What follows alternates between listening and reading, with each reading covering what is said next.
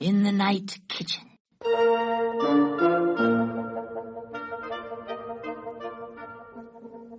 Did you ever hear of Mickey? How he heard a racket in the night and shouted, Quiet down there!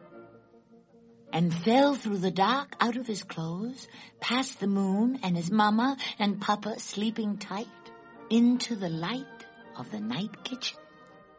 Where the bakers who bake till the dawn, so we can have cake in the morn, mixed Mickey in batter, chanting, Milk in the batter, milk in the batter, stir it, scrape it, make it, bake it! And they put that batter up to bake a delicious Mickey cake. But right in the middle of the steaming and the making and the smelling and the baking, Mickey poked through and said, I'm not the milk and the milk's not me. I'm Mickey.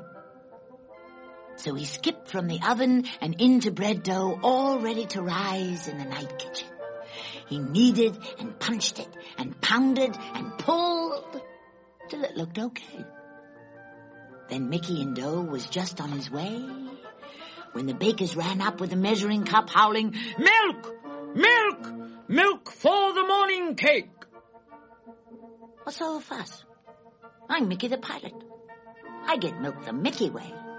And he grabbed the cup as he flew up and up and up and over the top of the Milky Way in the night kitchen.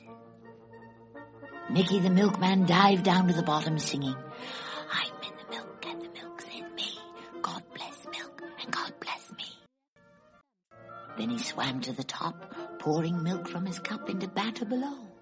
So the bakers they mixed it and beat it and baked it.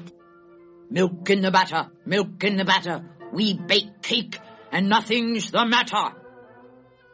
Now Mickey in the night kitchen cried, cock-a-doodle-doo, and slid down the side, straight into bed, cake-free and dried. And that's why, thanks to Mickey, we have cake every morning.